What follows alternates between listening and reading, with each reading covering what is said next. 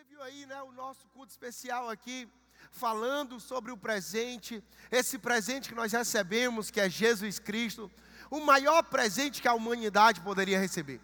Você já pode ter recebido vários presentes bons, presentes que você gostou, mas deixa eu te falar uma coisa: o maior presente que eu e você poderíamos receber tem nome, e o nome é Jesus Cristo.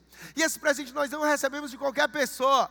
Esse presente nós recebemos de Deus, do nosso Pai, do nosso Criador, porque Ele nos ama, porque Ele se importa conosco, porque Ele se preocupa conosco, porque Ele cuida de nós. Nós recebemos esse presente chamado Jesus Cristo. Agora, às vezes, a pergunta que pode, pode surgir é: Rafael, será que esse presente é para mim? Para quem é esse presente? Será que esse presente não é só para o pastor? Será que esse presente não é só para aquele que já está há anos na igreja? Para quem é esse presente? Nós vamos falar sobre isso, sobre para quem é esse presente.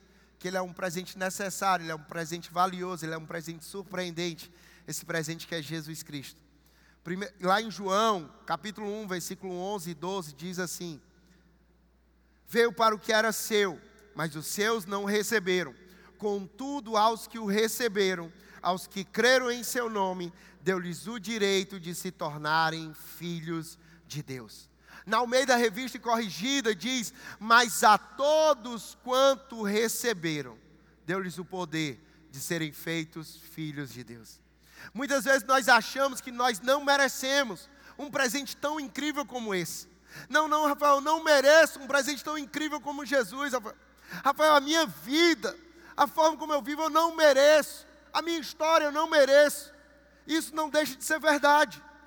Mas mesmo não merecendo por nós mesmos, Deus decidiu nos tornar merecedores por meio da sua graça desse lindo presente. Ah, meu amigo, a verdade é que nenhum de nós merecíamos esse presente, mas Deus, porque Ele tanto nos amou, Deus, porque Ele se importa conosco, Deus, porque Ele cuida de nós, Ele nos fez merecedores por meio da sua graça, não é por meio das nossas obras, Ele nos fez merecedores desse lindo presente. Jesus ele veio para todos. Gente. Jesus ele não veio só para um pastor. Jesus ele não veio só para um líder. Jesus ele veio para todos. Perdão. Cabe a nós decidirmos o que vamos fazer com esse presente. Cabe a nós decidirmos o que nós vamos fazer com esse presente. Receber ou recusar é uma escolha nossa mas que tem um impacto na nossa eternidade. O presente foi dado por Deus.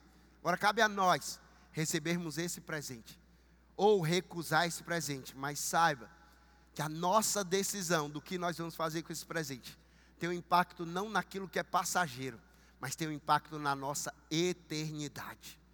A graça, e a graça é Jesus, ela é para todos, mas nem todos decidem experimentá-la. Jesus ele veio para todos. Agora, quem são esses todos? Primeiro, o presente, Jesus, ele é para os pecadores. Ele é o presente para os pecadores, por quê? Porque Jesus ele sempre foi mestre em alcançar pessoas independente das suas condições. Jesus ele sempre foi mestre em alcançar pessoas independente do seu passado, porque Jesus ele tinha um coração queimando por alcançar o perdido e o pecador. Jesus disse: Eu não vim para aqueles que são sãos, eu vim para aqueles que estão doentes, eu não vim para os santos, eu vim para os pecadores.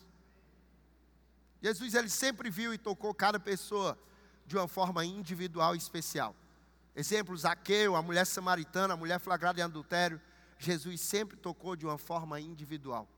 Talvez você esteja aqui pensando que você é uma pessoa desqualificada para que ele lhe veja, lhe toque, para que ele mude a sua história, desqualificado para receber esse presente por conta do teu passado, por conta do teu pecado, ou mesmo por conta de quem você é. Mas eu quero dizer para você, Romanos 3, versículo 23 e 24, olha o que aqui diz.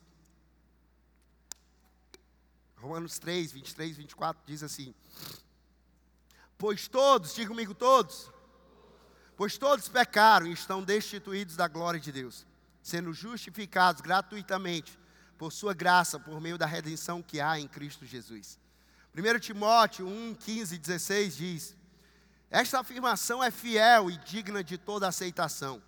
Cristo Jesus veio ao mundo para salvar os pecadores, dos quais eu sou o pior. Aqui era o apóstolo Paulo falando.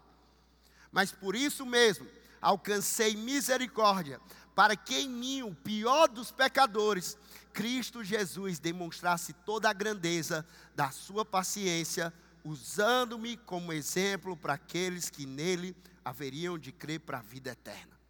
A verdade é que eu, você, todos nós pecamos e necessitamos da graça de Deus.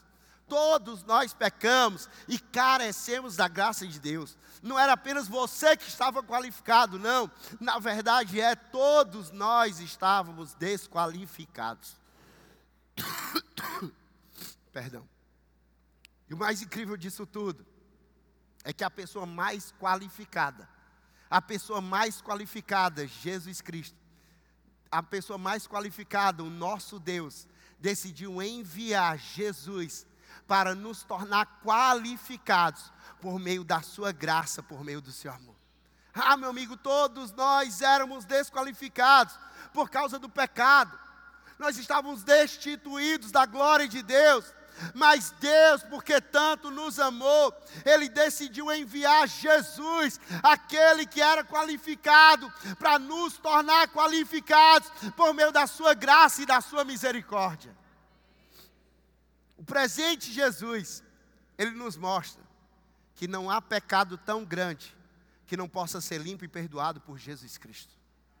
Ah, meu amigo, não há pecado tão grande na tua vida, não há pecado que não possa ser limpo e perdoado por Jesus Cristo. Não acredite nas mentiras do diabo, acredite nas verdades de Deus. Pastor Craig Rochelle, diz uma frase que o diabo ele conhece o seu nome, mas ele te chama pelo teu pecado. Mas Deus ele conhece cada um dos teus pecados e ainda assim ele, te, ele escolhe te chamar pelo nome. Ainda assim ele escolhe te fazer filho dele por meio de Jesus Cristo. Ele não te chama pelos teus erros, Deus não te chama pelo teu passado, Deus não te chama pelo teu pecado. Então decida acreditar nas verdades de Deus. Quando o diabo ele quiser definir você pelo seu pecado, Saiba que Deus enviou Jesus para que nós não fôssemos definidos pelos nossos erros, pelos nossos pecados, mas que nós fôssemos definidos como filhos amados de Deus. O presente, Jesus, é para, para os pecadores. O presente, Jesus, ele é para todos os feridos pela religiosidade. Talvez você esteja hoje aqui e você fala assim, Rafael, não sei nem por que, é que eu vim para cá.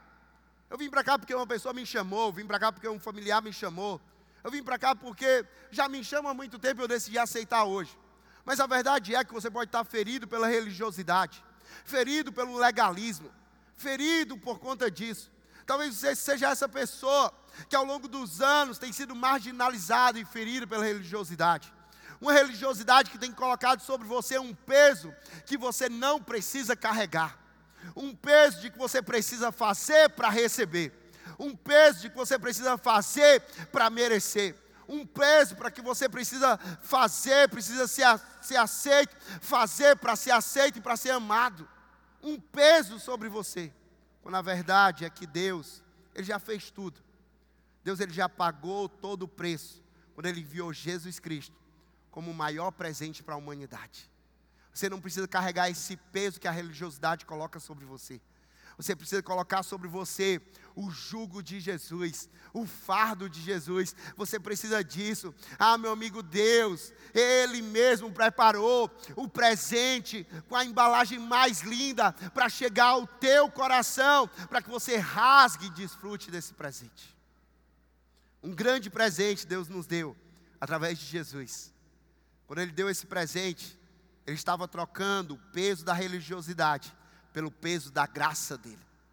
Hoje é dia de você trocar o peso da religiosidade pelo peso da graça de Deus. Se até aqui as pessoas têm lançado sobre você uma carga que já não consegue mais suportar, hoje é dia de fazer exatamente o que está lá em Mateus 11, versículo 28 ao 30. Mateus 11, 28 ao 30. Que diz assim: Venham a mim todos que estão cansados e sobrecarregados, cansados e sobrecarregados com a religiosidade, e eu darei descanso a vocês. Tomem sobre vocês o meu jugo e aprendam de mim, pois sou manso e humilde de coração. E vocês encontrarão descanso para as suas almas, pois o meu jugo é, pois o meu jugo é, e o meu fardo é o jugo de Jesus, o fardo de Jesus, o jugo da graça, o fardo da graça ele é leve e suave.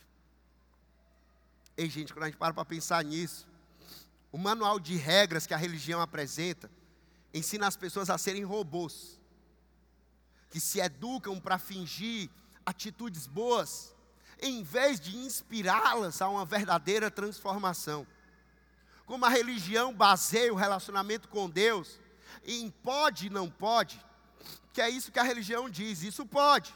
Isso não pode. Há um relacionamento com Deus baseado, resumido em pode ou não pode. Ela simplesmente sai enumerando o que as pessoas podem ou não fazer para serem aceitas por Deus. Já o Evangelho, ele fala, é tudo sobre o que Jesus fez. A conversa do Evangelho não é simplesmente sobre pode ou não pode, certo ou errado. A conversa do Evangelho é sobre viver uma vida que agrada a Deus. A gente, está na hora da gente subir o nível. Subir o nível. Sair do nível de, ah, pode, não pode. É certo ou errado. Ah, isso aqui pode ou não pode? Ah, isso aqui é certo ou errado? Não, meu amigo, é sobre viver uma vida. O Evangelho é apontando para uma vida que agrada a Deus. Eu quero viver a minha vida, as minhas escolhas, as minhas decisões, as minhas atitudes, a minha fala, o meu viver, uma vida que agrada a Deus. É isso. Porque muitas vezes o religioso, ele está fazendo, está dizendo, não, não, isso pode, isso não pode. Não, não, então vou fazer isso aqui. Está fazendo o que é certo, mas não está agradando a Deus por causa da religiosidade. Ah, gente, nós precisamos viver uma vida que agrada ao nosso Deus. Uma vida alinhada com a palavra.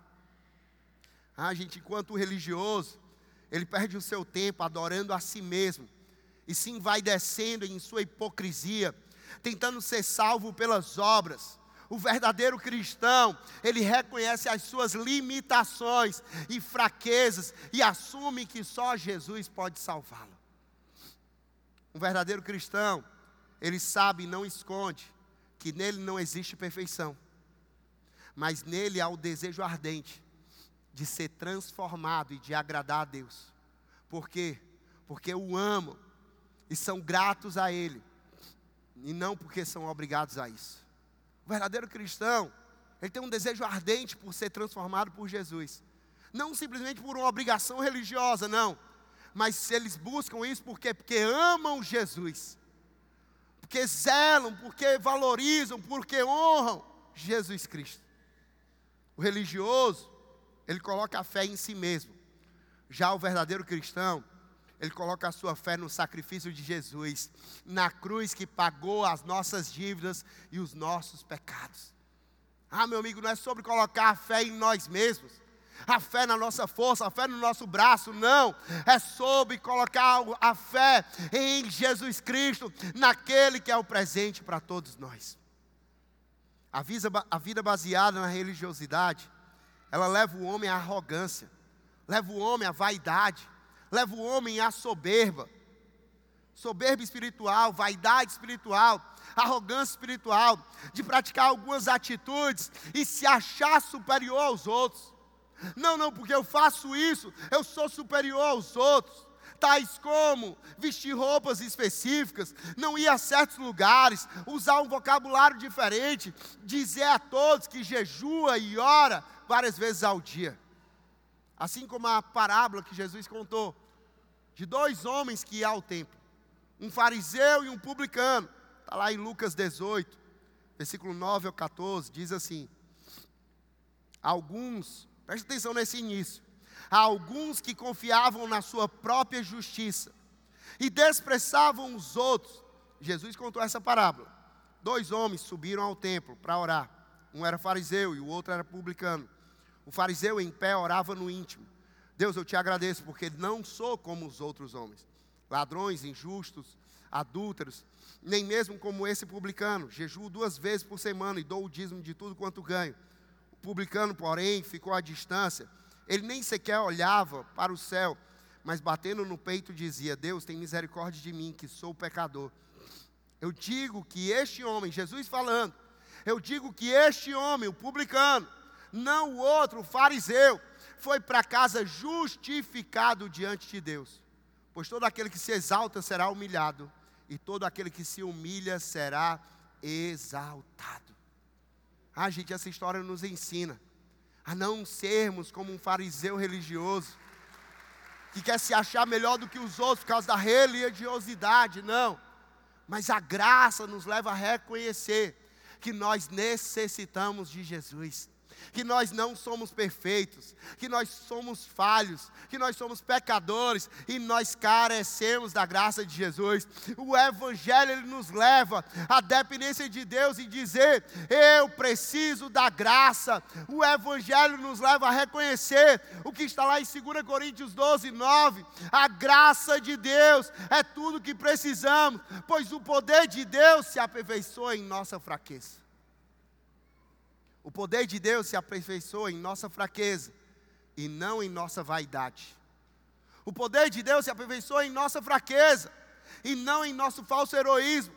O poder de Deus se aperfeiçoa na nossa fraqueza e não em nossa religiosidade. Uma vida baseada no Evangelho de Cristo faz de nós cada vez mais dependentes de Jesus. Uma vida baseada no Evangelho de Cristo nos leva a reconhecer todos os dias quão pecadores e falhos nós somos e que sem Ele não conseguiremos acertar, sem Ele nós não conseguimos fazer coisa alguma.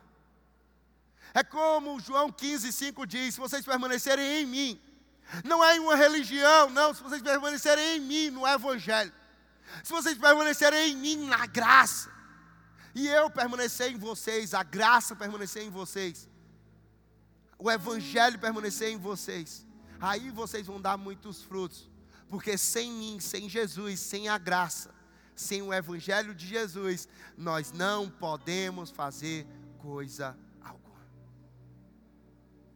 Quando a gente para para pensar nisso, é a consciência da presença de Deus em nós, o Espírito Santo em nós, é isso que nos santifica, é isso que nos convence do pecado, do juízo, da justiça. E é isso que nos transforma dia após dia, de glória em glória. Quando eu entendo que eu preciso da graça, quando eu entendo que eu preciso de Jesus, e eu tenho a consciência da presença de Deus, a presença do Espírito Santo em mim, eu entendo que não são as minhas obras, não, é o Espírito Santo que me convence. É o Espírito Santo que me transforma, é o Espírito Santo que me molda, é o Espírito Santo que me faz um ser humano melhor. E por último, para quem é esse presente? Esse presente para os pecadores. Esse presente é para aquele que está ferido pela religiosidade. E esse presente é para os que creem. Esse presente é para os que creem. A Bíblia relata isso em vários momentos. Um presente para aqueles que têm sede. Um presente para aqueles que desejam. Um presente para aqueles que creem. O próprio Jesus, ele falou diversas vezes que há algo disponível para aqueles que creem. Há algo disponível para todo aquele que crê. Aquele que crê, ele se torna filho de Deus. João 1,12 fala: Aos que creram em seu nome, deu-lhes o direito de se tornarem filhos de Deus. Para você se tornar filho de Deus, você não se torna pelas suas obras, para você se tornar filho de Deus, você não se torna por ser dizimista.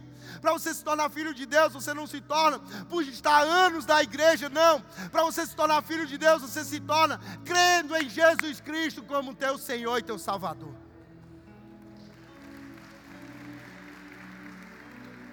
Há algo disponível, aqueles que creem, eles serão perdoados. João 5,24 diz: Quem ouve a minha palavra e crê naquele que me enviou, tem a vida eterna e não será condenado, mas já passou da morte para a vida.